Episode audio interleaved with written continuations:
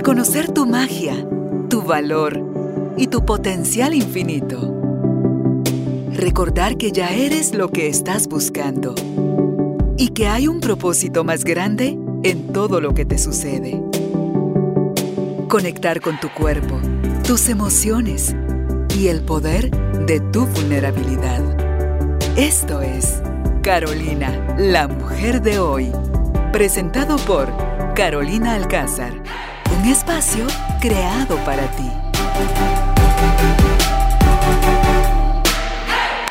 Tribu de Almas Conscientes, qué gusto me da saludarles nuevamente acá en el estudio Carolina, la mujer de hoy. Y antes de empezar, quiero saludar a todos los que nos escuchan fuera de nuestras fronteras en Guatemala, en Spotify o nos ven en el canal de YouTube. Gracias porque ustedes hacen posible esto y por supuesto, el staff de Carolina la Mujer de hoy, todos los invitados que nos permiten obtener de ellos su generoso compartir de conocimientos que todo esto suma y nos transforma y eso es al final lo que Carolina la Mujer de hoy buscamos. Eh, quiero invitarles también que tenemos ese reto de mucha gente que escucha nuestros podcasts, lo hace pero no está suscrita. Entonces esa es la invitación, a que se suscriban y que cuando encuentren que alguno de los materiales que por aquí encuentran, eh, lo compartan, lo compartan y le llegue a más personas esta información. Porque si crece uno, si sana uno, sanamos todos. Así que después de haber hecho esta invitación y el saludo, yo quiero darle la bienvenida a nuestra invitada, Yvonne Richards. Ella es life coach, está graduada en psicología positiva con orientación espiritual, Reiki, Teta Healing y muchas herramientas más. El tema que vamos a abordar hoy con Ivonne es la sanación ancestral. ¿Qué es? ¿Cómo se da? ¿Es esto posible? ¿Puede alguien de nuestra familia o nosotros mismos poner cortes? Obviamente agradeciendo lo que nuestros ancestros vivieron al precio que les tocó vivir la vida. Y hoy nosotros podemos ver que es aquello que no es necesario que nosotros continuemos y que honremos, pero que pongamos un punto y final, que es al final lo que provoca el sanar uno con la historia de su árbol familiar. Así que si quieres aprender, yo te invito a que te quedes con nosotros. Si estás listo, estás lista, empezamos. Ivonne, nuevamente te saludo y te digo gracias por, por estar con nosotros, que ya teníamos días de, de no conversar. Encantadísima siempre de estar aquí, me siento como en casa. Tan linda. Y el tema que me parece, Ivonne, por demás importante porque a veces nos angustia nada más lo que está pasando, pero no nos detenemos a ver qué relación tiene esto con nuestra historia en el árbol genealógico, quién más en la familia o si no fue papá y mamá, los abuelos de ambos lados, o los bisabuelos, o los tatarabuelos, o más allá incluso, eh, que venimos repitiendo profesión, venimos repitiendo nombres, venimos repitiendo eh, enfermedades, accidentes y otro montón de cosas que es bueno tener conciencia de dónde puede venir y cómo esto sí se puede sanar. Amén a eso que estás diciendo. Fíjate que en mi largo recorrido profesional eh, y personal, pienso que cuando estamos en procesos de sanación, se nos olvida que estamos incrustados en una historia mucho más grande y expansiva de lo que sospechamos. Aquí vamos nosotros en nuestra vida diaria con nuestros objetivos, con una enfermedad específica que queremos sanar, con una o retos o experiencias que se repiten una y otra vez y que hacemos esfuerzos muy importantes y aún así no logramos la conquista de esas energías, diría yo, discordantes. Entonces, a mí me encanta hablar de eh, ecosanación, somos un ecosistema. No vamos solos por nuestra vida. Entonces, a nivel espiritual, estamos viviendo una historia en nuestra alma. Vino a experimentar algo, elegimos esta vida y los retos de esta vida para conquistar algo. Traemos contratos, traemos eh, objetivos de gran crecimiento personal, almático. En medio de este, este camino del alma nos vamos desviando de el camino donde deberíamos ir a raíz de muchísimas cosas que suceden en la historia del planeta que es tan denso y en la historia nuestra en el planeta y en la familia en la que venimos a vivir. Si bien elegimos esta familia y los retos que conlleva, la pregunta siempre va a ser, ¿puedo superar los obstáculos que voy encontrando en el camino? Voy aprendiendo, voy creciendo, me voy desarrollando. Cuando tenemos energías discordantes no resueltas en los patrones familiares, este viaje y este camino se desvía muchísimo de donde deberíamos estar. He ahí por lo cual la enfermedad viene, porque eh, la infelicidad, el descontento, sensaciones que no nos gusta sentir, tristezas inexplicadas, vienen.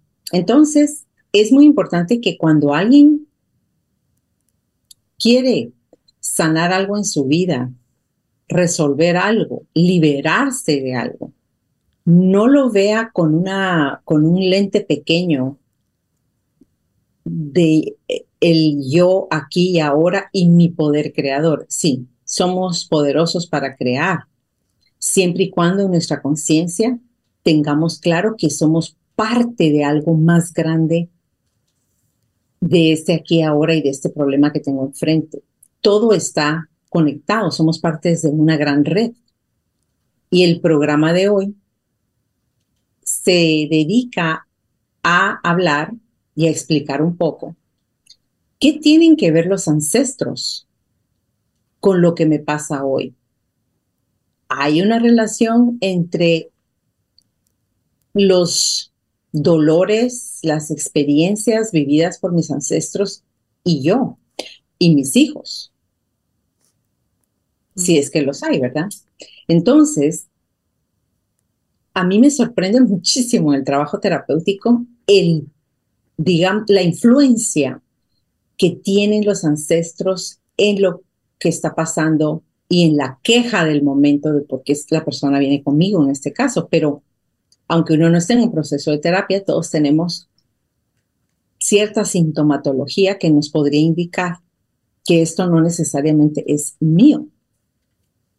Entonces, con ese lente a mí me gusta ver el proceso terapéutico.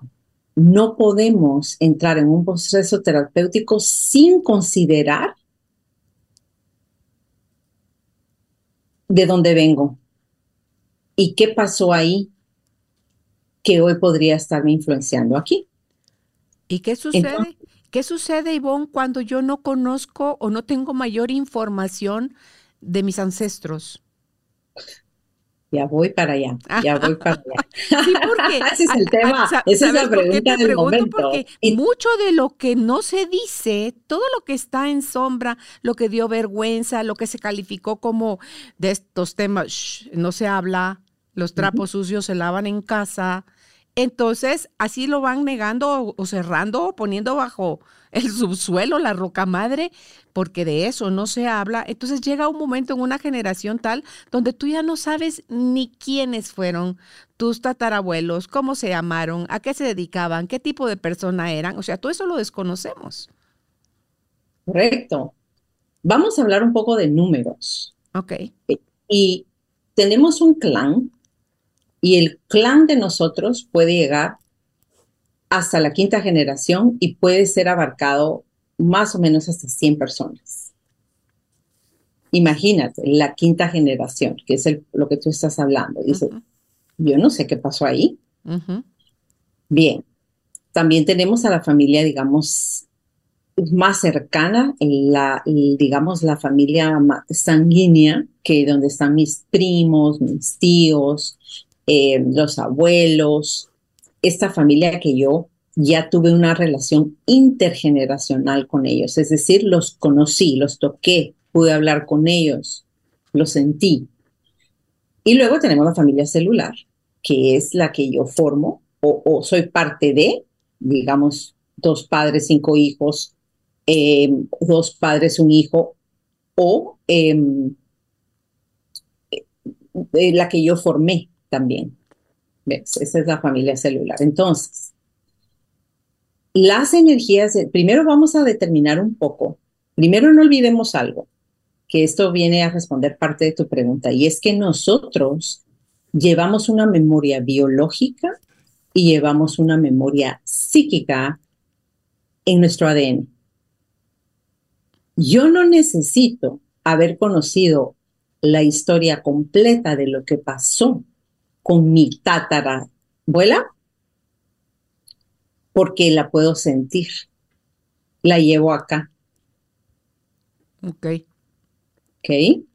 Entonces, ayuda. Sí, pero ayuda para que yo entienda mejor. Pero esta es una pregunta muy intelectual, ¿verdad? Si yo no supe, entonces no puedo resolver esto y entonces me quedo como victimizada de mis ancestros y de ninguna forma es así. Vamos a determinar por qué nos importa primero los ancestros y cómo, cómo podemos llegar a trabajar esto que no conocemos, que a mí me parece fascinante. Es como un gran misterio, ¿no? Eh, primero vamos a entender algo. El árbol genealógico es algo que está vivo, tiene energía, tiene vida. Por lo tanto, aunque mis ancestros estén muertos y enterrados, esta memoria ancestral está viva. Y la siento en mí mismo. Y se resume en mi realidad actual. ¿Me están escuchando? Sí, se atoró un momentito. Ok. Ok. Bien. Entonces, yo decía que nuestros ancestros los vamos a ver porque están resumidos en mi historia actual y en la, los posibles síntomas que yo puedo estar teniendo, que ya los vamos a eh, enumerar un poco. Pero estos síntomas tienen ciertas características que me dan la pista que puede estar muy relacionado con energías no resueltas en mi árbol genealógico. Como el árbol es algo vivo, no, yo no recomiendo que entremos así solo a ver a ver qué, qué es lo que está pasando, por curiosidad.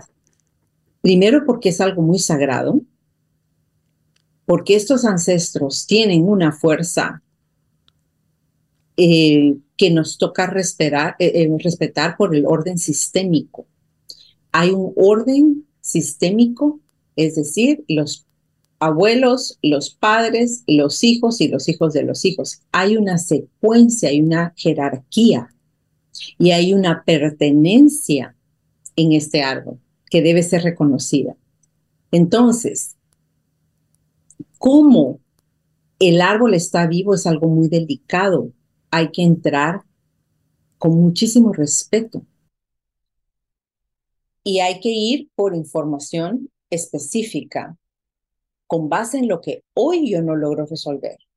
Es decir, que nosotros entramos al árbol a través del síntoma. Cuando estamos hablando a nivel de sanación, ¿verdad? Ahora, ahora está esta moda, ¿verdad? Donde uno manda su ADN y te dicen de dónde vienes y, y todo eso es maravilloso saberlo, esa es información. Es maravilloso. Qué lindo saberlo, qué lindo honrarlo. La perspectiva de este programa hoy es cómo pueden ayudarme mis ancestros con sus regalos y sus conquistas positivas y cómo también mis ancestros pueden estarme interrumpiendo lo que pasó y nunca fue honrado ni reconocido. Entonces, em,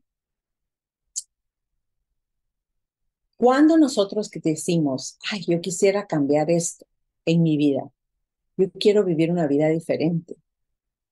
Bueno, tenemos, y tú y yo lo hemos visto mucho aquí en el programa y en nuestras labores eh, diarias de ayuda a los demás, vemos que están las personas que no quieren cambiar están las personas que te dicen, es que yo no puedo cambiar. Y están las personas que te dicen, yo no sé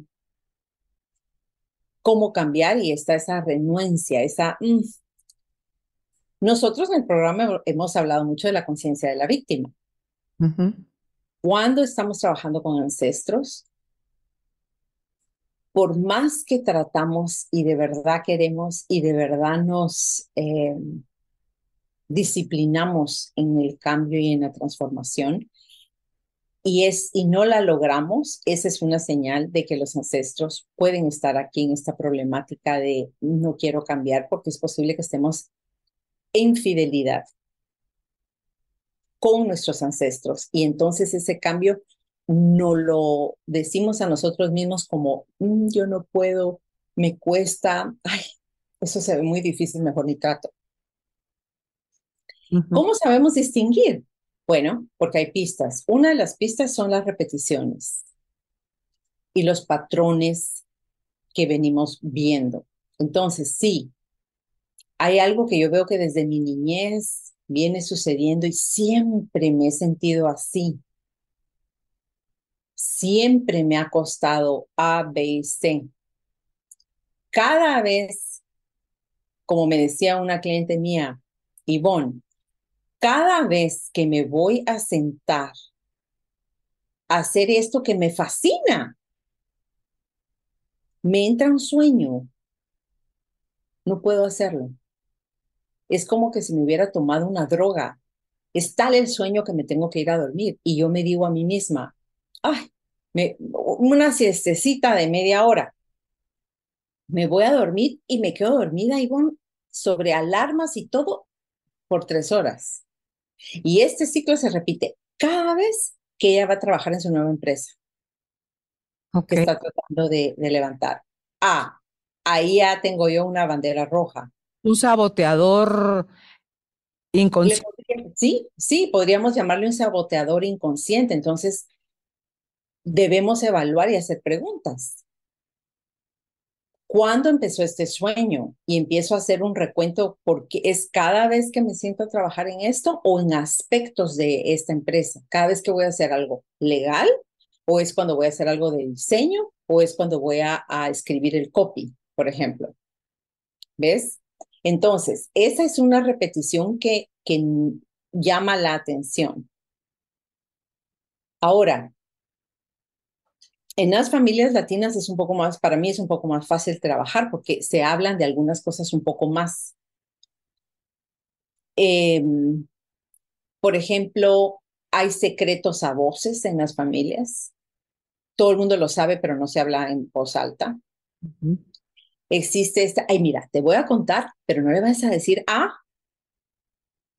hay familias que el silencio es tremendo donde las cosas importantes no se hablan, solo se habla lo, lo social o lo del diario vivir, pero las abuelas no dicen nada sobre esto, donde sabemos que hay un misterio, pero nadie lo habla. Hay mucha culpa y vergüenza, Ivonne. Cuando hay mucha culpa, cuando hay mucha vergüenza, los mandatos es algo también muy importante. A ver, ¿qué, ¿bajo qué mandatos hablados y tácitos yo crecí? ¿Verdad? Pero esta familia, o sea, está la familia intergeneracional, que es con la que yo me eduqué, con la que yo me crié, pero mis padres vienen cargando mucho de lo de mis ancestros. O también ocurre muchísimo en el árbol que en mis padres, si yo soy la, digamos, la tercera generación, la segunda generación no sufrió la consecuencia de lo que pasó a la tercera generación y va a haber un brinco y resulta que el nieto es ahora el que está sufriendo lo que los abuelos sufrieron. Y así sucesivamente. ¿Y eso a qué se debe que hay esos saltos? Porque en esa generación no vino un alma como lo suficientemente valiente a decir, ok, yo por ustedes o yo por todos, o yo voy a, a despertar, no sé si sea la palabra, o a tomar o a hacer algo por sanar esto. Eh, mira, hay muchos factores. Yo no, hay almas que vienen con un contrato Pero en la realización aquí ya con el ego y con la historia familiar, entonces tal vez sí no hay una fuerza suficiente para sostener esto. Pero yo es más que todo eh, una transmisión genética, en donde si viene de madres a hijas y, y se va pasando, el padre tenía un rol importante aquí que hacer y se, se va a brincar en la siguiente composición genética, si lo quieres ver así. Es que qué genes vienen vivos. Funciona como los genes recesivos. ¿Por qué no todos mis hijos tienen ojos azules? Si todos somos de ojos azules, me salió uno con ojos negros. Sí, ese es el mismo patrón a nivel eh, genético que sucede en esta transmisión de este tipo de eh, memorias biológicas. Y están las memorias psíquicas, ¿verdad? Entonces, el árbol es un gran misterio, Carolina. Lo vamos descubriendo conforme lo vamos trabajando porque cada persona es un mundo diferente. Hay información muy clara y hay investigaciones muy claras y voy a dar aquí algunos de los aspectos que tenemos que considerar a nivel del árbol que ya se saben. Pero en mi trabajo con mis clientes, el síntoma es el que me da la señal pero con cada cliente los ancestros se mueven en formas diferentes porque ellos salen a la luz estos traumas no resueltos cuando la persona está confrontando un problema muy específico. ¿Sí? Te voy a dar un ejemplo. Por ejemplo, yo tenía una cliente de origen latinoamericano viviendo en los Estados Unidos, bastante exitosa. Sin embargo, no se le daba en las empresas, siempre estaba como flotando en la posición, nunca le daban un nombre a su posición, siempre estaba suplementando aquí, suplementando ahí. El punto es que cuando a ti te dan un título, eh, de quién eres dentro de la empresa, un reconocimiento claro, entonces también tu, tu salario, tus derechos, tu, todo se reconoce. En este caso teníamos mucha ambivalencia desde, ese aspecto y mucha frustración. Entonces, trabajamos con los ancestros y nos dimos cuenta que los ancestros latinos absolutamente no estaban dando permiso para que ella se declarara de una nacionalidad diferente. Wow, ¿y ahí qué haces? Ah, entonces ahí entra el trabajo, que es un trabajo muy intuitivo y es donde em, se requiere un especialista para poder trabajar esto, ¿verdad? Necesitamos poder saber cómo se, se negocia con los ancestros y primero se reconoce, se reconoce que estamos aquí gracias a ellos. Se reconoce que el hecho de que esta persona pueda hacer su vida en un lugar diferente no significa que los está olvidando y los va a dejar de honrar.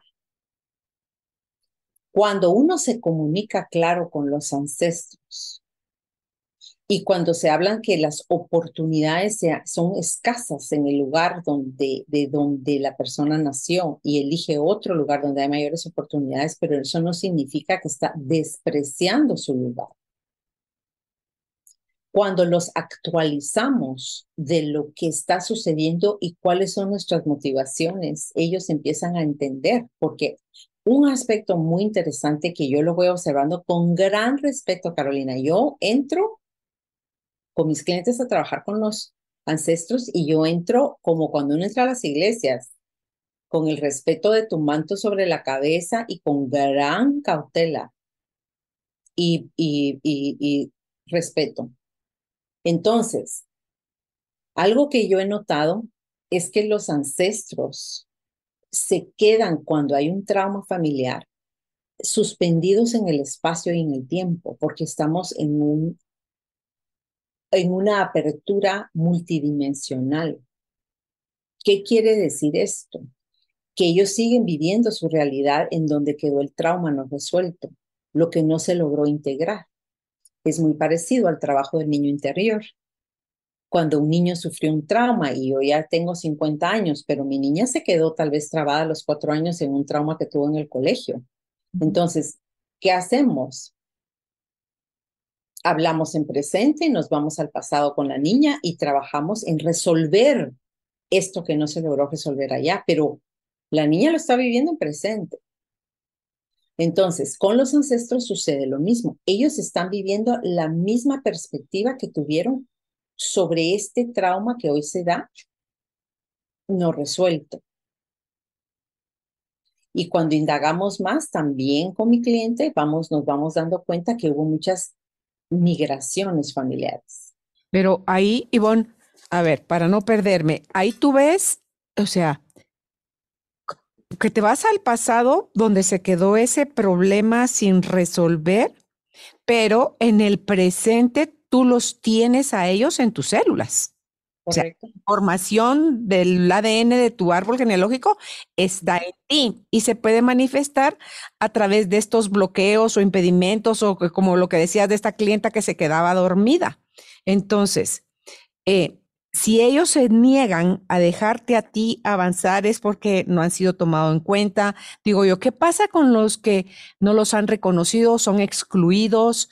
Em, o sea, es, este es hermano de mi bisabuelo, pero ni lo reconocieron porque era ilegítimo y lo negaron, o sea, siempre lo negaron, pero el hombre logró hacer cosas fuera de, y eso todavía les enojó más a los de esta familia que lo quisieron excluir. Entonces digo, se van viendo todas estas historias, Ivonne, donde tú decís,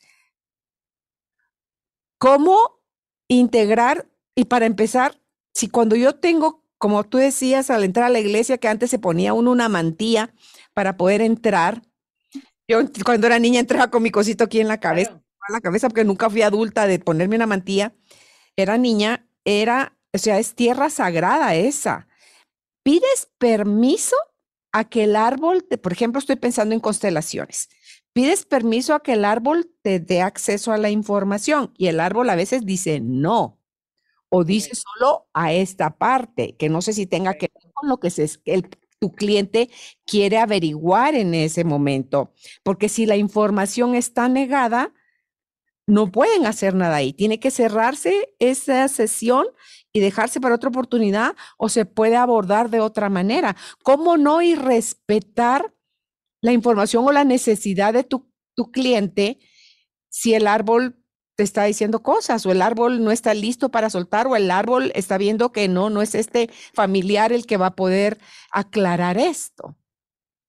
Mira, por eso te digo, el árbol está vivo y tenemos que ir con cada caso paso a paso para ir respondiendo tus preguntas uno a uno. En primer lugar, mi cliente está totalmente conectado con su árbol y el que viaja en la línea del tiempo acompañado de mí es mi cliente. Él o ella son quienes están recibiendo las respuestas. El árbol tiene un guardián y cuando llegamos al árbol, le pedimos permiso para entrar y establecemos por qué estamos ahí. ¿Cuál es nuestra intención? Por eso te digo, no. El árbol realmente lo que es, es un, es, estamos abriendo un portal en el tiempo. Y el árbol, el portal no se va a abrir. Pueden haber diferentes razones, pero en resumen, no se va a abrir si yo no voy con una intención muy clara. Okay. Tampoco se va a abrir si voy em, sin este respeto a mis ancestros, sin una actitud de respeto. Tampoco se va a abrir si la persona no está lista para recibir la información. Okay. Cuando estamos en el proceso, como con mi cliente, no, yo no sabía ni ella, ni se nos fue revelado qué generación nos estaba hablando. Teníamos a una línea de ancestros latinoamericanos que decían no. ¿Por qué está ahí? ¿Por qué es lo que está pasando? Ella los lleva en las células, pero ellos no están actualizados en el mundo de hoy. Entonces nos toca informarles. Entonces, cuando uno habla con ellos, uno puede preguntar, ¿por qué se niega el permiso al árbol? Si la persona es porque no está lista, se me sigue preguntando, ¿qué necesita la persona para poder estar lista y volver a visitar? Hay personas que me dicen, ay, yo quiero entrar al árbol bueno, sí, yo estoy lista, ¿verdad? yo, yo voy evaluando. Yo también recibo permisos. Tenemos a su ser superior. Esto es como una conferencia en la que estamos. Está mi ser superior, está su ser superior, tenemos ángeles a nuestro alrededor y yo voy evaluando, es mi trabajo crear una misión lo más segura posible para mi cliente. Cuando yo ya recibo los permisos que yo necesito para acompañarla, porque ahí voy entrando yo también a su árbol. Entonces ahí vamos nosotros pasito a pasito y vamos preguntando. Y se nos va revelando lo que es relevante para ese momento y para esa intención. Ok. Entonces, cuando tengo clientes muy intuitivos, hay varias formas de entrar al árbol. Con esta cliente no sabíamos por qué. Yo sí sentí clarísimo que tenía que ver con ancestros y teníamos que investigar aquí un poco qué estaba pasando. Que este problema laboral no era por una, em, una historia puramente eh, biográfica de esta vida. Cuando yo reviso, ta, ta, ta, ta, ta digo, mm, mm, esto es con ancestros. Bien, ¿qué era? Yo no sabía. Hay personas que están muy nuentes y quieren y les gusta dibujar su árbol y lo dibujamos solo hasta la tercera generación. Y ahí entramos con un protocolo muy simple en donde muy intuitivamente ponemos la mano y le digo, bueno, entramos, pedimos los permisos, ta, ta, ta, y luego vamos a ir al lado paterno y voy a poner la mano ahí, ¿qué siente? ¿Y aquí qué siente? Entonces, esa madre puede ya no haberla conocido nunca. Pero si pone su mano sobre ella en el árbol, va a sentir a su madre. Y las emociones de ese momento sobre este asunto que estamos entrando. ¿Ves? Entonces, no se nos olvide el amor. Es decir, que en los árboles pueden haber muchas tragedias, muchas violencias, pero alguien en ese árbol amó. Y es a veces ese ancestro que amó, que fue capaz de amar en medio de la violencia, por ejemplo, que nos va a ir dando la guía en el árbol. Ok. Entonces, es un trabajo para mí absolutamente fascinante que nos permite entender profundamente por qué hoy pasa lo que pasa. Sabes, Carolina, que cuando estamos en procesos de terapia, tú en tus inicios de procesos de sanación y yo también, estoy segura que muchas veces sentíamos que había algo en nosotros erróneo o que era lo que yo no estoy entendiendo. Yo ya trabajé en esto, cuando uno va madurando en el proceso de sanación, uno empieza a entender otras, estos otros aspectos, como te digo, es un eco-healing, porque, porque hay otros aspectos, no solo es lo que yo quiero o puedo hacer, hay fuerzas mayores y no, no digo esto con la intención de que nos victimicemos, no, nosotros somos parte de esas fuerzas. Cuando yo entiendo, por ejemplo, te voy a dar otro ejemplo, la pareja. Hablemos de mujeres, ya voy a hablar de los hombres, hablemos de mujeres que no encuentran pareja, pero ni por qué. Ellas dicen que quieren pareja y son buenas mujeres, de verdad eh, hacen un gran esfuerzo para estar listas para una pareja. Y es su mayor sueño, pero no pasa y no encuentran a nadie o empiezan a encontrar esta partida de hombres que así digo yo los metemos a todos en un licuador y no nos sale ni uno. ¿Por qué? Sí, entonces la pregunta es, eh, lastima mucho esa pregunta, ¿por qué si yo hago tanto no logro? ¿Por qué si siembro y siembro y siembro no recibo el fruto? Bueno, tenemos el, el gran concepto en el árbol genealógico del hombre peligroso. Si mis abuelas y mis tatarabuelas estuvieron emparejadas con hombres peligrosos, ¿y qué significa un hombre peligroso? Bueno, un hombre peligroso puede ser lo obvio eh, a nivel de violencia física, verbal y em, psicológica, pero un hombre peligroso también puede ser un hombre negligente. Un hombre negligente que no cumplió su trabajo como hombre en la casa familiar entonces es peligroso porque no le da a la mujer lo que necesita de su parte masculina.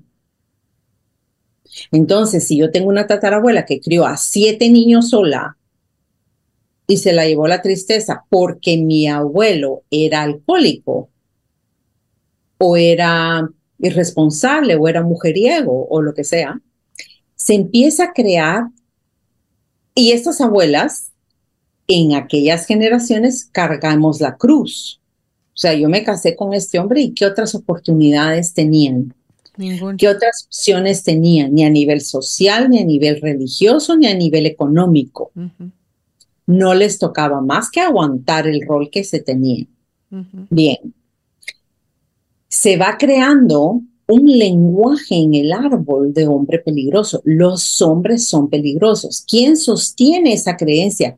La parte femenina, que puede venir de la padre o puede venir de la madre. Entonces aquí estoy hoy que me muero por tener pareja y yo sé que tengo los elementos para poder elegir a un hombre bueno, pero no sucede. Entonces el árbol me trae de regreso hombres inválidos. Me pasan todos estos losers enfrente este guapo, este sexy, este tiene dinero, este nada, pero están como cascaritas bonitas y cuando les haces así no hay nada dentro. ¿Por qué? ¿Por qué? Porque hay una advertencia de aquí de mis abuelas y mis tatarabuelas y me están diciendo, mija, no, no, no, no. El hombre es peligroso y te lo vamos a demostrar. Atrayendo a ella más de esos. Y mira, y puede Pero la persona no está consciente y este programa a mí me interesaba hablarlo porque cuando empezamos a despertar y decimos hay algo más allá, no para culpar a nuestros ancestros. Y puede también un hombre estar sosteniendo, porque tú dijiste quién normalmente sostiene eso es la mujer. Puede el hombre también. Puede el hombre claro, pero tenemos a la también peligrosa. sosteniendo, siendo él el violento o sea, tú tienes hermanos violentos o tienes un papá violento. O sea, que también eh, no es nada más una carga que viene la mujer sobre sus hombros, sino también los hombres están representando ese rol para otras mujeres. Tus hombres, de ya tu clan. Así es. Esa es la otra cara de la moneda. Ok. ¿Verdad? Y estos hombres eh, también tienen este rol de hombres violentos que no son amados el desamor absoluto. Ok. Es, un es una disfunción de personalidad, disfunción de comportamiento. Hombres que son así, ¿verdad? Llegando a los al narcisismo, ¿verdad? Que lo tenemos en un 80% de los hombres, un 20% de las mujeres. ¿Qué pasa entonces cuando tu clienta se da cuenta que viene eso, de ese es el mensaje que están sosteniendo eh, las ancestras? Y te lo vamos a demostrar, ok, ya se dio cuenta. ¿Corta ese patrón mental inconsciente? No, entramos al árbol y alineamos, las ponemos en fila a nuestras ancestras y nos damos un momento para que mi cliente vea y honre, primero que sí, en el sacrificio de todas estas mujeres, ella no estaría aquí. Porque aguantaron, porque se quedaron, por lo que sea, pero aquí estamos. Ok, se honra el precio que pagaron. Se honra el precio que pagaron y se honra su dolor porque estas abuelas y estas ancestras, y eso es un común denominador que viene en el inconsciente eh, femenino, se callaron este dolor. ¿Con quién iban a llorar, Carolina? Sí, yo me recuerdo con mi propia abuela que sus propias amigas es como una resignación colectiva. Ay, pues que lo siento, pero tú enfócate que tienes casa, tienes lo que necesitas. O sea, la misma mujer descalificaba el dolor de la mujer de su generación. No era bien visto que la mujer se quejara de nada. Entonces nos resulta la mujer sumisa o la rebelde en silencio. ¿Quién vio ese dolor? Entonces, cuando estamos con nuestros clientes, tú no sabes las lagrimones de mis clientes y las que lo que yo he sentido con mis propias ancestras, porque porque ahí sí se te activa el ADN, ahí sí te das cuenta que esto no es invento. Cuando tú estás frente a ellas y percibes, sientes el peso de su dolor no resuelto, porque hoy lo estoy viviendo yo por dos razones. Una, porque nadie reconoció este dolor y no se resolvió, nunca se integró, nunca, nunca pudimos cambiar la historia de esto. La herida está, la costra está, yo soy la costra, pero abajo de esto hay pus. Entonces, cuando entramos y honramos a las ancestras, entendemos su dolor y les comunicamos con gran respeto, pero firmeza, que se les agradece todo lo que han hecho, pero que tú eres inocente. Y que tú tienes el criterio hoy porque ellas te lo dieron. Porque es gracias a ellas que tú estás aquí, pero que tú no estás aquí para perpetuar ese dolor y esa historia, sino para cambiarla. Entonces tú les pides su permiso y su bendición para vivir una vida feliz. Y una vida donde es posible para sanar a toda la generación encontrar a un buen hombre. Y que y tú les avisas y les cuentas y les informas que porque ellas te dieron el poder, tú vas a usarlo hoy para crear una vida feliz y no seguir perpetuando eso ni para ti ni para tus hijos. Y es ahí el amor donde entre las ancestras te dicen, ok, y a mí me ha pasado, hay unas que dicen, ok, pero vamos a estar observando. Y hay otras que te dicen el ok implícito y vamos a estar contigo y pedimos su luz y pedimos su fuerza y pedimos su fortaleza y pedimos su creatividad, porque estas mujeres eran tremendas, de fuertes. Entonces, eso sí lo recibimos y entonces aquí viene el gran trabajo, Carolina.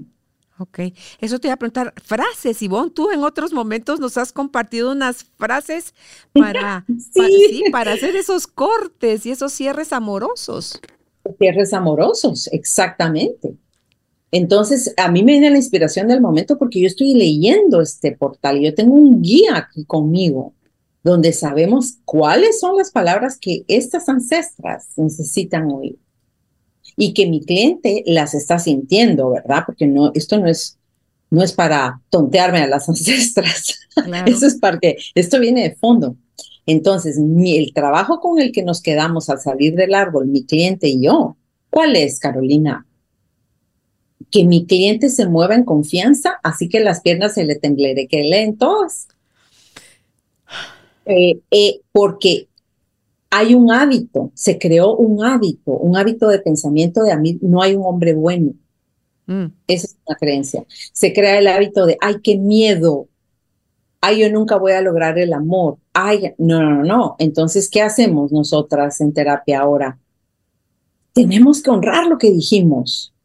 Entonces, ¿Cómo voy a romper los hábitos cada vez? Y no estoy esperando respeto, no estoy eh, perfección, pero sí tenemos que respetar los acuerdos que hice con mis ancestras. Entonces, ¿qué hago yo? Wow, ok, creemos protocolos para dating. ¿Sí? Ok. Entonces, si yo tenía una cliente que decía que quería el amor, pero que también en la primera cita se tomaba tres copas de vino, ya no vamos bien. Claro ya no, ya no estamos. Entonces empezamos a crear protocolos. ¿Dónde, qué apps voy a usar? Si voy a usar apps.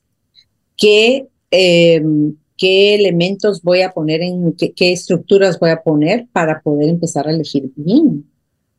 Y no irme ahí de boca, porque como soy desesperada por el primer pelón que se me pasa que se vio bonito. Tenemos que, ellos tienen que pasar tests aquí. Y yo también con ellos. ¿Qué traigo yo a la mesa? Entonces, ese sí es trabajo de terapia, pero hay que hacerlo, porque de nada me sirve, esto es un poco como las constelaciones que a mí me parecen fascinantes y maravillosas. Pero de nada me sirve que se movieron todas estas, no es que nada me sirva, pero en realidad lo que necesitamos y a mí lo que me importa siempre, Carolina, que estoy así como obsesionada, es cómo esto que se resolvió aquí lo voy a traducir en mi día, en mi vida diaria. Mira, Ivonne, ahí puede ser, porque también creo que puede ser, esa es la sensación que tengo, que puede ser tan fuerte, tan impactante la revelación, como que hay, hay, espacios donde te dan como la visión de cómo fue, cómo se sintió y, y te cala tan profundo eso que es como un reventar, como un explotar, como un acabar con todo, como que hubiera habido una varita mágica de... Y todo eso por hábitos y lo que tú decías, ah, se toma tres copas de vino, ya no está en sus cabales, ya la primera risita y guiño de ojo que le hagan, ya va a querer otra vez sentirse enamorada de este perdidamente y resulta que va a terminar de entronar y, ahuyentar al hombre. Entonces, puede darse que suceda así como que es tan abrupto, tan fuerte, tan consciente que como que en automático se te cambian todos esos patrones y entras a nuevos. Puede ser, puede ser que hayan saltos cuánticos, de eso me estás hablando. Sí. Y, y cambios de, el, de, la línea del tiempo, sí.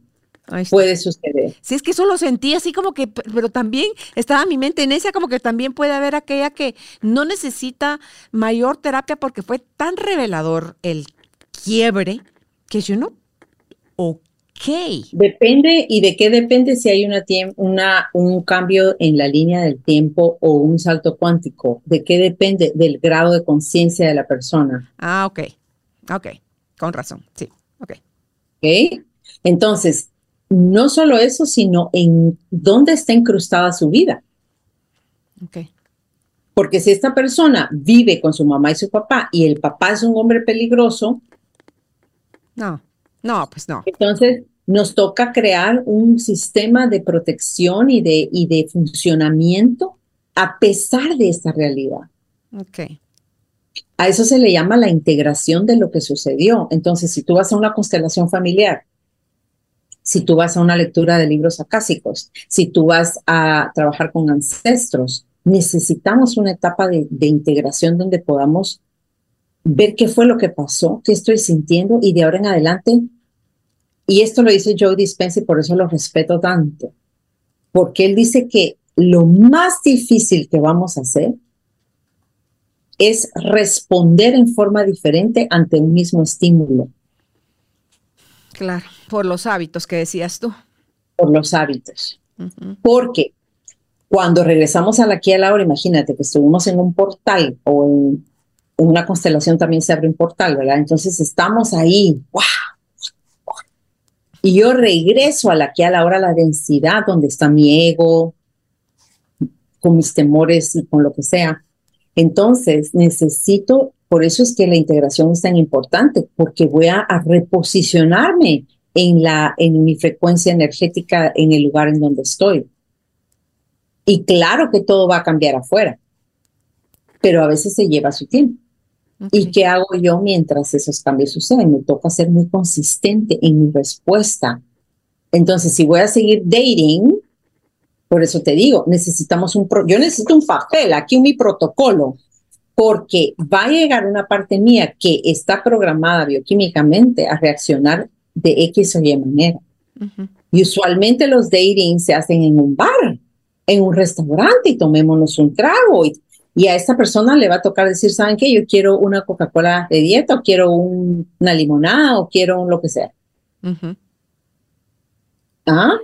Entonces, el hombre anterior, que probablemente ya las primeras tinos que va haciendo sea un poco parecido a los demás, le va a decir, ay, pero usted qué rara, que no toma alcohol. Entonces, out. este no es. Okay. Pero va a encontrar uno que diga, ah, qué interesante, me gusta que ella es prudente. Y entonces ya nos estamos comunicando con un hombre de diferente calibre.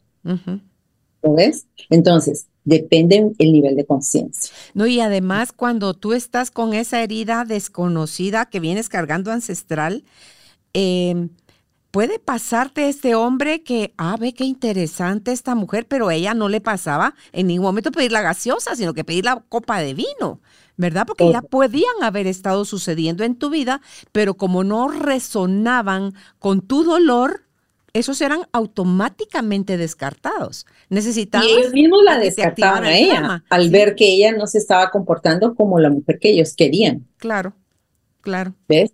Este es un ejemplo clásico. Otro ejemplo, por ejemplo, es em, dinero. Esa es otra muy evidente. La escasez económica. Y ahí tenemos que entrar, cuando vienen patrones de escasez económica fuertes, tenemos que empezar a ver a los ancestros. Tenemos que ver si hubo fraudes, pérdidas de tierras, pérdidas grandes de dinero, herencias que no, se, que no fueron justamente repartidas. Eh, ¿Dónde está el dinero peligroso? El dinero es peligroso, así como hay hombre peligroso, mujer peligrosa, dinero peligroso. Ok. ¿Sí? Entonces, nunca salgo adelante y nunca salgo adelante y nunca salgo adelante. ¿Por qué? ¿Qué está pasando ahí? Pero son las repeticiones y los patrones los que nos van a poner en alerta, ¿verdad? Em, las deshonras, las mentiras, la pertenencia en el árbol es un asunto muy delicado porque hay personas que nunca las hemos querido reconocer como parte del árbol. Por ejemplo, si hay hijos que vienen por infidelidades. Y uno dice, no, pero esos no son parte de mi árbol, esos son hijos de mi papá que saber cuántos dejó por ahí tirados. Bueno, pues estos hijos que dejó por ahí tirados tienen mi composición genética también. Y en la medida en que los despreciamos, los rechazamos porque no están en mi árbol, entonces estas son energías que van a venir a afectar a alguien en el árbol. Lo creo totalmente. Están las jerarquías y están las pertenencias. Están las compensaciones. Entonces el árbol siempre va a compensar energías. Entonces, por ejemplo, algo gravísimo, gravísimo que puede suceder en un árbol es si alguien en mi árbol asesinó a alguien.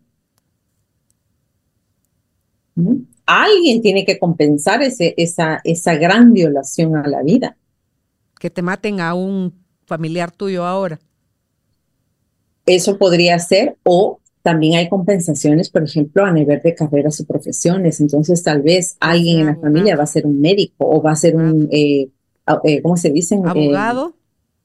Ah, eh, no, los first responders, los bomberos, policías, personas que van a, a, servir a la comunidad y muchas, y no, no, hay nada malo de eso si estoy compensando mi árbol, ¿verdad? Siempre y cuando en el proceso yo no me olvide de mí y de mi familia. Mientras estoy salvando como 90 gentes, eh, a mi familia le hace falta el pan.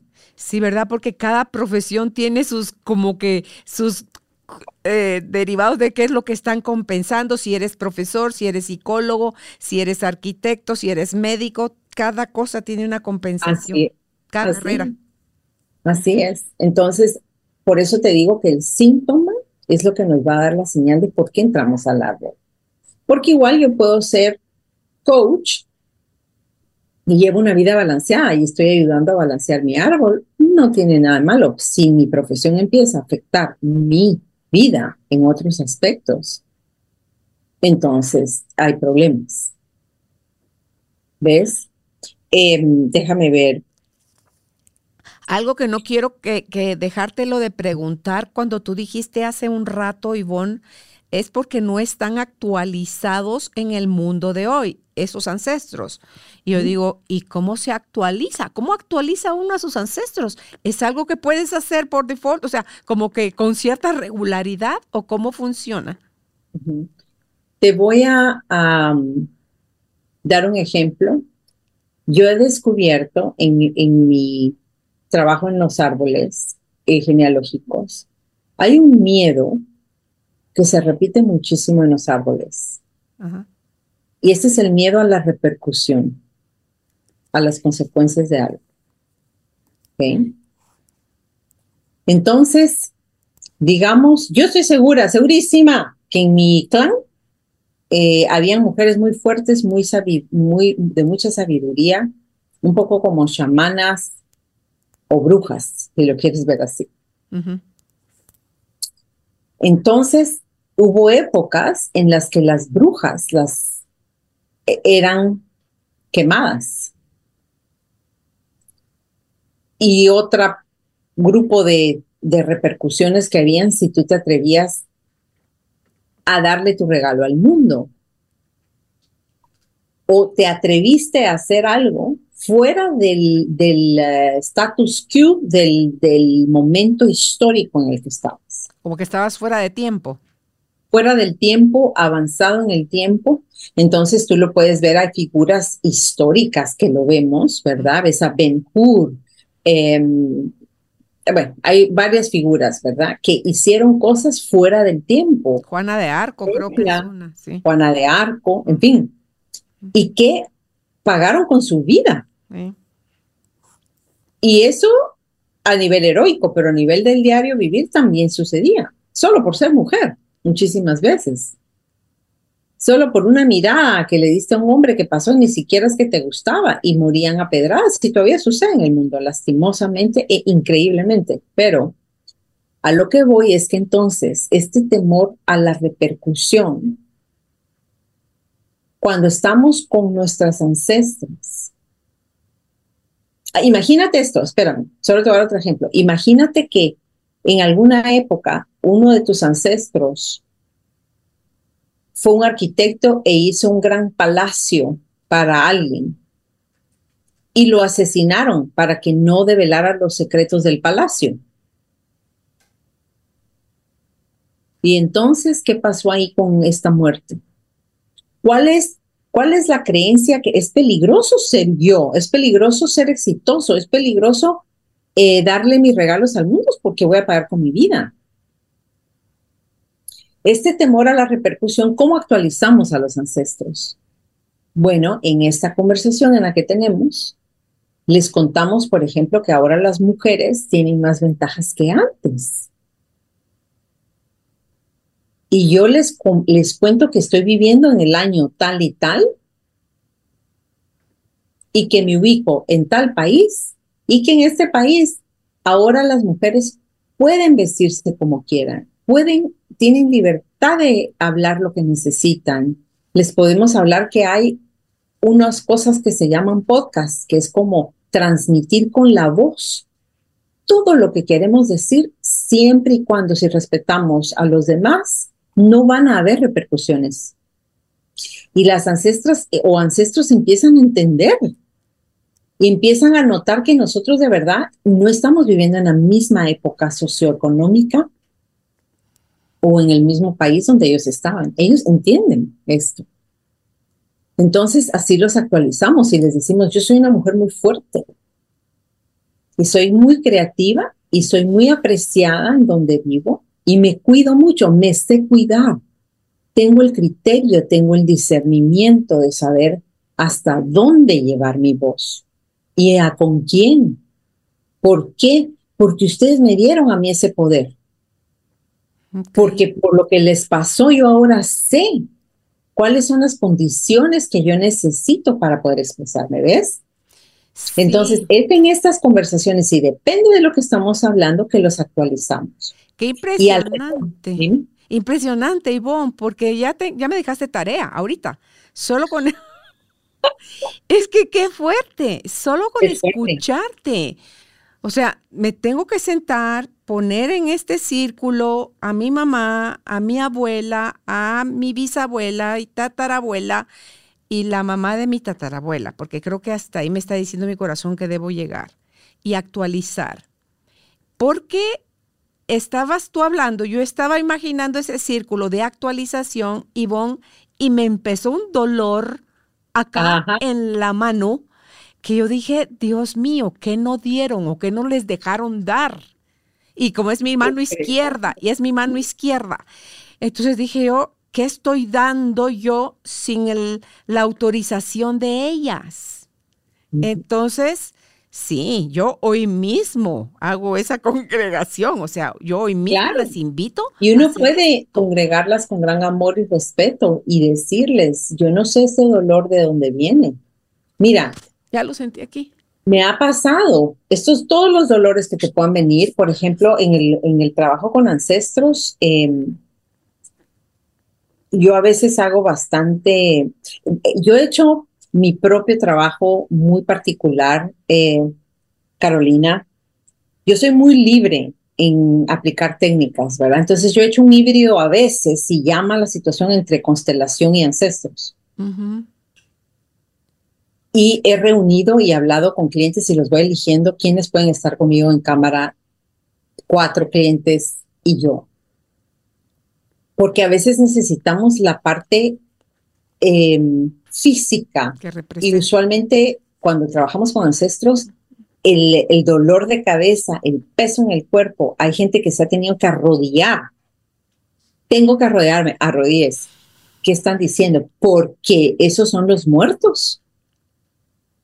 O imagínate, mira pues, este caso fascinante mi cliente feliz, entusiasmada, haciendo su árbol y me, me mandaba, yo le mandé un video de cómo se hace, eh, le dije lo que pueda, lo llena, lo que no, no, tengo mi protocolo, ¿verdad? Bueno. Uh, felices, ¿verdad? Entonces al fin me lo manda y yo como todo lo manejo con apps, tenía yo el, app, ya tenía con su, con su árbol, ella tenía el suyo, ya armadas pues. Y entonces vamos a empezar a trabajar con el árbol. Y yo, mi guía me dijo, algo no está bien en este árbol. Y yo dije, pero ¿a qué nivel? ¿Verdad? Es decir, escrito todo está y me dijo, no, este árbol, lo que yo escuché fue, este árbol no está correcto. Entonces, como mis clientes ya se acostumbraron, ¿verdad? O sea, la gente que trabaja conmigo vuela alto y, y, van conmigo aunque no entiendan, aunque no sepan, pero ahí vamos. me dice, le digo yo, mire, mis guías me están diciendo que este árbol hay algo que no está correcto. Podemos investigar y vamos personaje por personaje. ¿verdad? Entonces ella empieza. Así mi mamá era del lado materno y vamos todo bien. Me dijo, aquí sí, yo conocí a mi abuela. Aquí de este lado me dice, bueno, de lo más casual. Me dice, bueno, ¿sabe qué pasa? Que mi papá fue producto de una violación y mi abuelo que tengo acá es el abuelo que lo crió desde que estaba en la panza. Estaban excluyendo al biológico.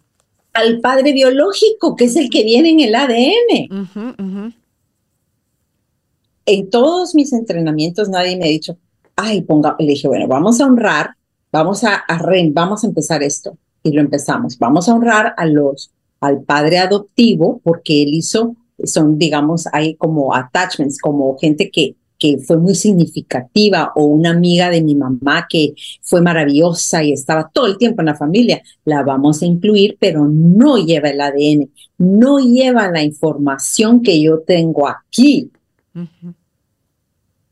Bueno, y resulta que este señor que violó a esta señora venía de un grupo religioso, muy religioso. ¿Sí? Le teníamos que dar su lugar. Jerárquicamente, teníamos que darle la pertenencia en el árbol y teníamos que ver qué estaba pasando a nivel de compensaciones. Entonces, cuando le damos un lugar, ella me dice, pero es que yo no creo, me dice ella, que él merezca estar ahí. Entonces yo le dije, de acuerdo. Yo estoy de acuerdo en su emoción, pero no, no, no es que nos estén preguntando si es justo o no. Él ahí va. De ahí viene ella. Es su lugar. Entonces, aprendemos Carolina, a no juzgar. Porque a mí me contaron que fue una violación, pero yo no sé. Y si fue, ¿qué produjo que este hombre hiciera esto? qué colocó a mi abuela en, en una posición en la que ella hubiese sido violada? No lo sé. Y tal vez ni me compete. Es su vida, no la mía. Por eso es que entramos por el síntoma, Carolina. Ok. Porque no es para ir a, a mover palitos, a ver qué, a ver qué, qué es lo que está sucediendo. Claro, no es Casualmente, para, por curiosidad. no, no, no, no, es apartar el respeto, sí, sí. Es el respeto. Y tú ahorita en la conversación sentiste algo en tu mano, sentiste un insight y dijiste, esto es algo que tengo que conversar con ellas. Y es así como entramos al árbol. Sí, ok, sí, las tengo que actualizar. Y es del lado de mi mamá. Y hay que preguntarles. Y decirles, podemos hablar. Ok. Hay algo que quiero transmitirles y quiero saber si tengo permiso para hablar de esto. Es muy importante para mí. Y ellas te van dando el permiso. Ok. ¿Es? Es ahí donde yo te digo que uno entra así como con mantilla de iglesia. Porque jerárquicamente ellas tienen el, el, la prioridad en términos de los permisos, las bendiciones. Ahora, la gran problemática viene cuando trabajamos con familias donde la violencia y el caos ha sido realmente a niveles realmente altos. Porque ahí estamos con árboles muy lastimados, ¿verdad?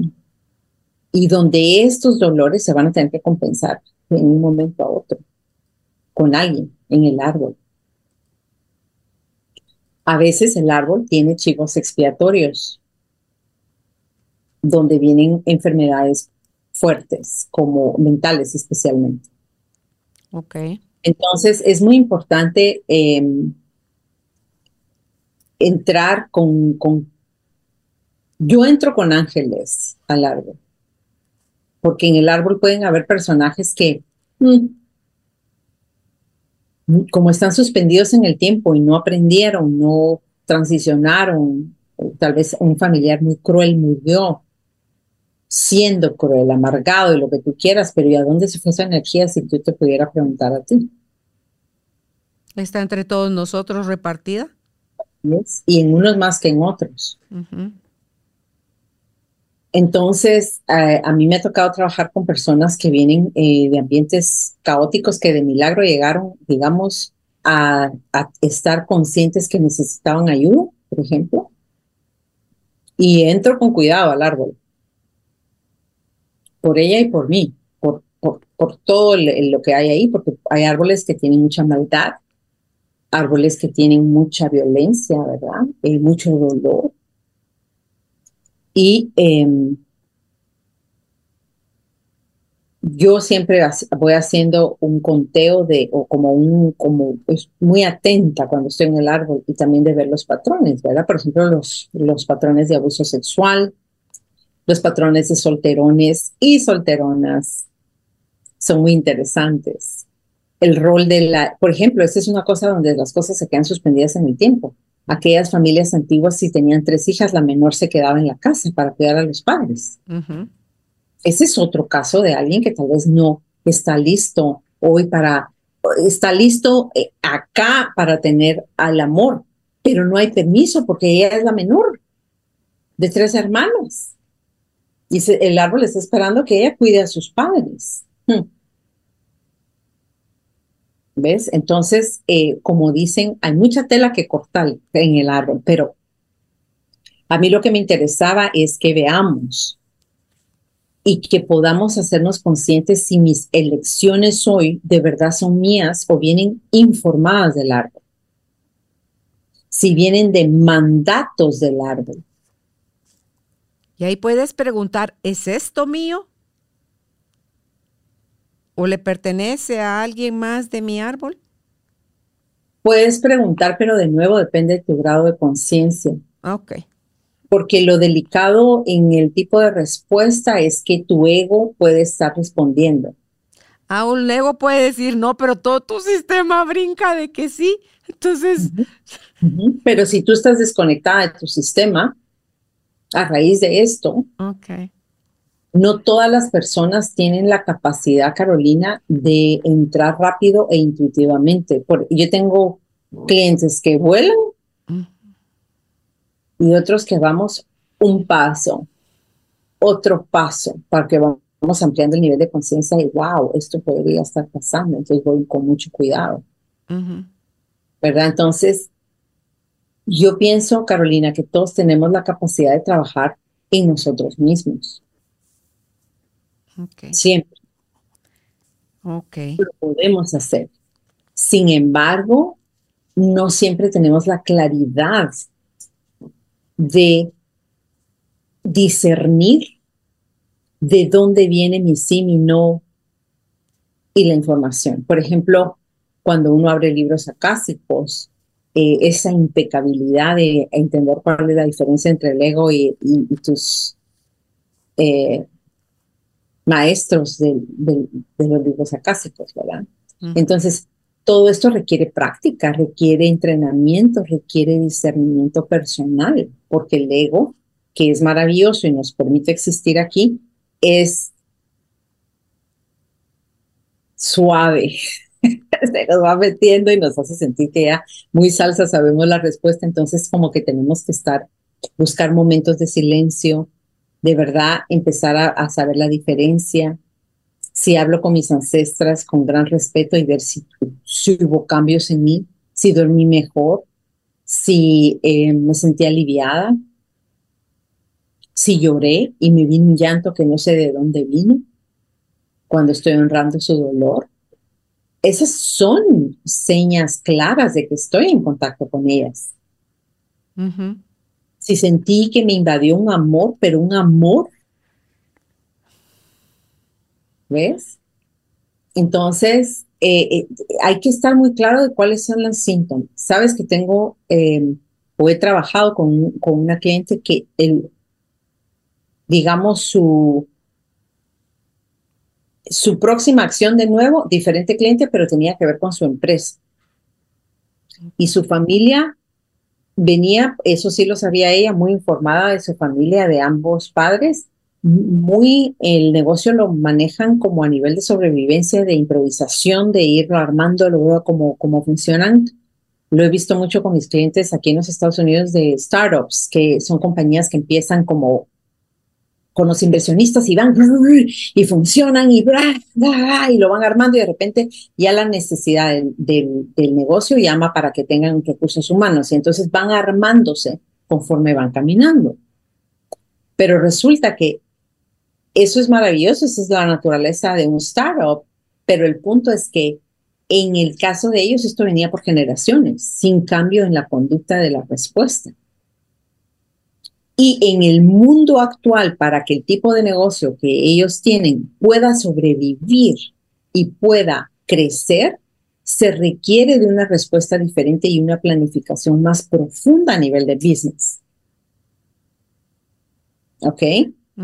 Entonces, a la hora ella de querer aplicar esto, cada vez que lo quiere aplicar, viene más trabajo y vienen aquellos fuegos que hay que apagar y se intensifica el nivel de trabajo de tal forma que hay que seguir en la improvisación y en el, ahorita tenemos esto, ahorita tenemos esto, y no nos da tiempo de nada y no hay hora para poder planificar nada. Y para mí está claro. Los ancestros no saben qué hacer con una planificación. El mundo no se mueve así, ellos tenían que sobrevivir, era del día a día, había que hacer, había que sacar dinero, había que moverse así como, como un comerciante y sacar el dinero, pero el dinero pasaba, se iba, regresaba, nunca lo mirábamos, alcanzaba lo que tú quieras, pero no había orden. Ok. Entonces, hoy por hoy tenemos una empresa que está a punto de, tiene mucho trabajo, pero no tienen cash flow. Porque son apagafuegos porque son apagafuegos. Entonces, esta dinámica les funcionó 100 años antes, pero no hoy. Ok. Entonces, estamos trabajando con los ancestros, informándoles que en esta época esto ya no funciona. Claro, porque ahí puede estar mezclado la forma de trabajo heredada y también el dinero eh, que tú mencionaste hace un rato, que el dinero era otro de los problemas que podía verse muy claro, manifestado, que es algo que hay que, que es necesario sanar ancestralmente. Mencionaste, por ejemplo, cuando que si los hombres eran peligrosos o que si las mujeres son tal cual cosa, mencionaste el dinero, ahorita estás, creo yo, mencionando el trabajo.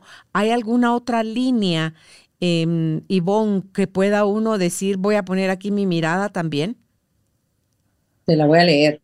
A ver. Porque es un poco larga, pero situaciones dolorosas en las cuales no se hizo duelo. Ah, ok. Donde hubo, cuando decimos que no hubo duelo es porque no hubo reconocimiento del dolor. Mentiras y secretos. Deshonras, injusticias, herencias o repartos injustos, estafas, pérdidas económicas y ruinas muertes de niños o muertes eh, de personas muy jóvenes, muertes injustificables o inaceptables, muertes de las cuales no queremos hablar. Asesinaron a no sé quién, mejor ni hablamos de esto, porque sale el dolor que no se puede ni hablar maltrato físico, verbal o psicológico, y aquí entra el hombre peligroso, el padre peligroso, la madre peligrosa, la mujer peligrosa, el dinero peligroso, el trabajo peligroso, infertilidad, enfermos mentales, discapacidades, minusvalías, suicidios, amores prohibidos, amores imposibles, exilios, persecuciones, temas sexuales, violaciones, incestos, hijos no reconocidos o fuera del matrimonio, enfermedades venéreas, abortos, eh, abortos naturales y abortos provocados, abusos sobre indefensas, em, la forma en que se gana el dinero, los eh, salud y conflictos biológicos, enfermedades que se repiten en las familias. Ay, es que en mi familia viene la diabetes, en mi familia viene el cáncer, en mi familia viene eh, el acné. Eh, los trabajos y las profesiones que se repiten. Ay, mi abuelo era abogado, mi papá era abogado, yo soy abogado, ¿verdad? Y ahí, ahí investigamos qué necesidades están cubriendo, qué estamos compensando. Situaciones o vivencias conflictuales en los embarazos, en los partos familias tóxicas, familias sin descendencia, donde los hijos deciden no tener hijos, eh, personas sin parejas, solterones o solteronas, porque se habla mucho de las solteronas, pero no de los solterones. Em, también las, los orígenes familiares y las migraciones que hubo, porque eso determina cosas muy interesantes. Em, alergias, eso viene entre las enfermedades. Em, roles femeninos, masculinos. El, enojo de la mujer contra el hombre y del hombre contra la mujer.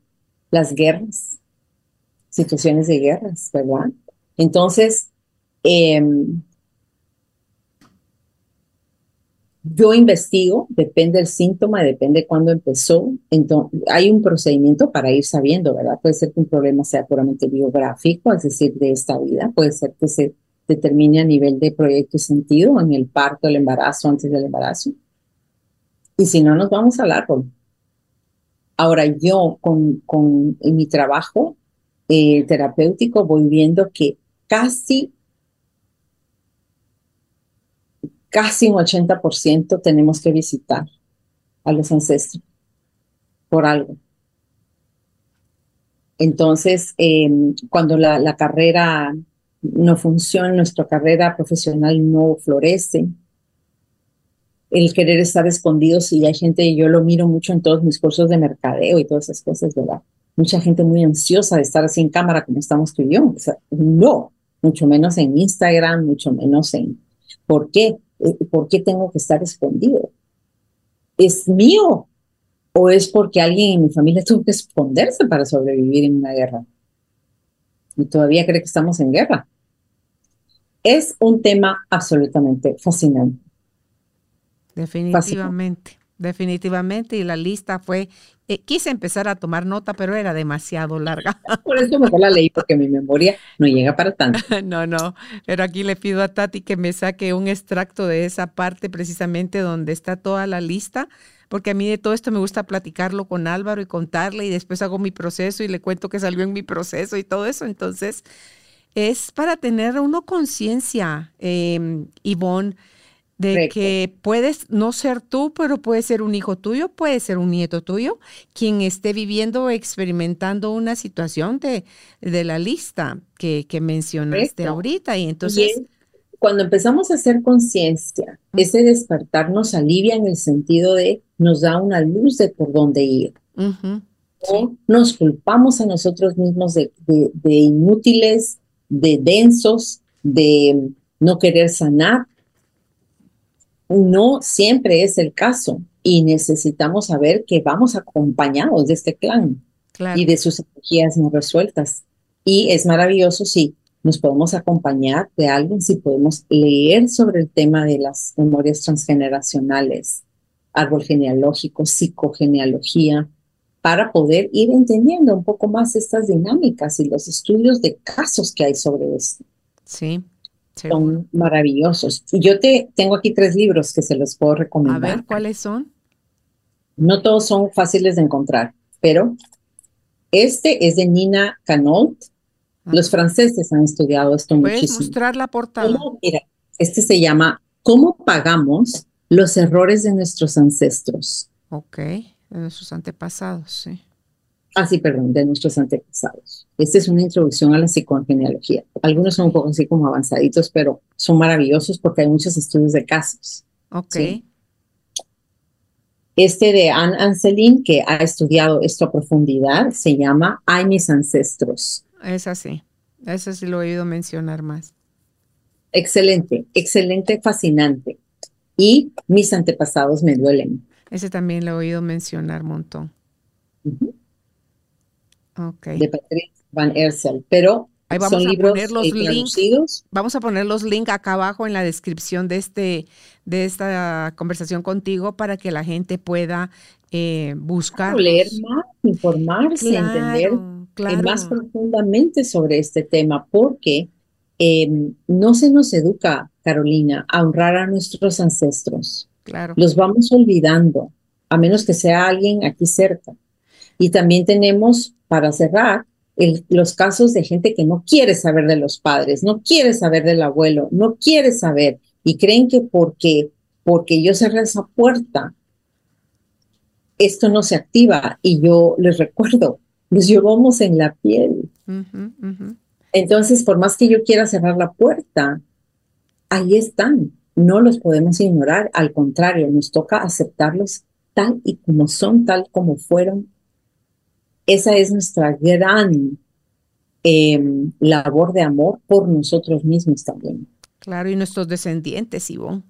Porque eh, por supuesto. que lo quiera seguir ignorando, le toca a la siguiente generación y así sucesivamente.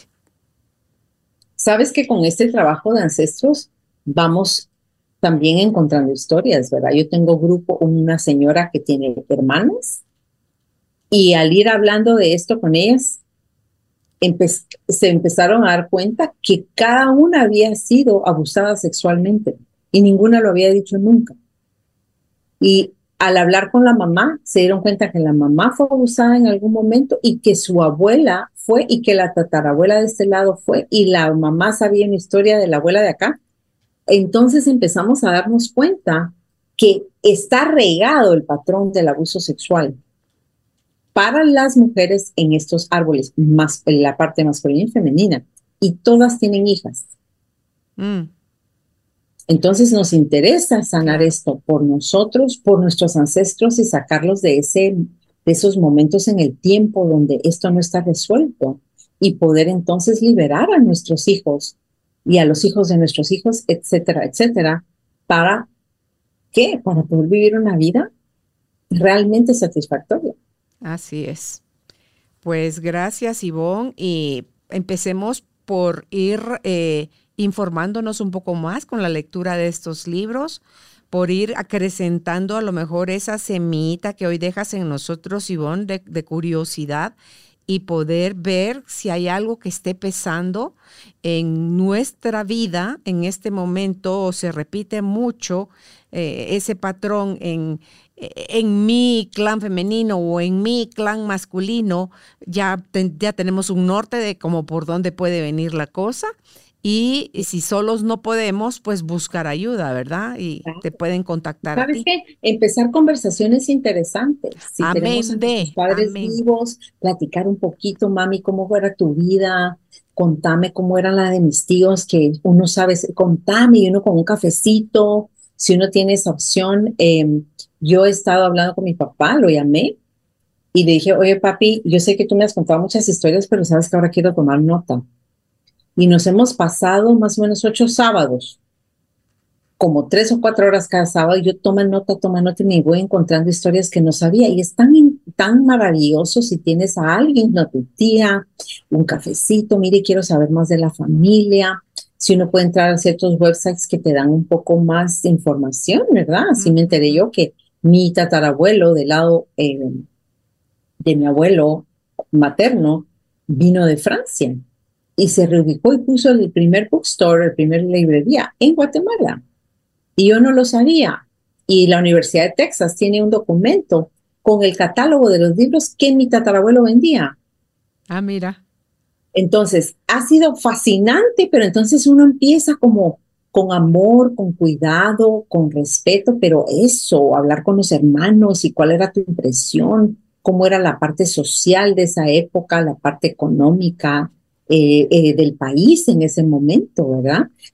Todo eso va informando las experiencias que han de haber vivido nuestros familiares y es maravilloso. Encender una velita, una veladora para honrar a mis ancestros y decirles, no sé dónde están, no sé qué está, qué pasó, pero los amo, les agradezco, los honro, ¿verdad? Así es. Un ho'oponopono con los ancestros, maravilloso, para agarrando una velita. Es decir, es solo, como tú dices, es una semilla para darnos cuenta que somos más grandes, venimos acompañados de más y todo esto se mueve en nuestro ADN. Lo querramos o no, aquí está. Así es. Y yo tengo esta loca idea, Ivonne, que por ahí yo puedo estarme refritando ahorita, que es mi, la abuela de mi tatarabuela o la, qué sé yo, que, que soy yo ahora otra vez. O sea, eh, algo, tengo ya un tiempo de creer eso. Yo no sé quién de mis ancestros soy refritándose pero es una sensación que, que está ahí, nada más la, la, dejo estar. ¿La dejas estar siempre y cuando no haya un síntoma? No, no, no hay síntoma. Que te indique. Y por otra parte, no nos olvidemos de algo, el árbol también tiene muchos regalos, muchas conquistas hechas. Yo tengo una cliente que en la investigación del árbol me decía, pero yo regreso a este tatarabuelo, yo siento, el, yo siento la energía de la victoria y el éxito. Entonces yo le dije, hablemos con el ancestro. Y ella le pide, le dice, oye, tatarabuelo, yo necesito más de esto en mi vida. Y él feliz que ella le hubiera preguntado. Me dijo, yo siento su alegría, siento. Eso me lo iba informando ella, lo que él sentía me lo informaba a ella. Entonces, hay conquistas maravillosas que han hecho que nos pueden ayudar hoy a hacer las nuestras. No todo es malo, no todo es dolor, hay mucha fuerza en ese árbol. También es cierto. Bueno, pues gracias por toda la información, Ivonne, por la tarea que me dejas sin haberme la dejado. Se digo ocupada a ti y a todos nuestros escuchas que son muy amados y que nos encanta traer estas semillas de sanación por el, quien nos vaya a escuchar, nos va a estar escuchando porque le toca escucharnos, este programa específico. Amén. ¿Dónde contactan ustedes a Ivonne Richard? Si es en su página, es tocandocielo.com y su correo electrónico es Ivonne, que es un Y y doble N. Entonces es Ivonne arroba tocandocielo.com. Te abrazo a la distancia, Ivonne, que estés bien y hasta un próximo encuentro. Gracias a ti y a tu equipo. Muchísimas gracias por tenerme aquí. Que estén bien. Hasta luego. Gracias por ser parte de esta tribu de almas conscientes. Comparte este episodio para que juntos sigamos expandiendo amor y conciencia. Recuerda visitar nuestra página www.carolinalamujerdehoy.com.gt. Encuéntranos también en redes sociales como Carolina la Mujer de Hoy.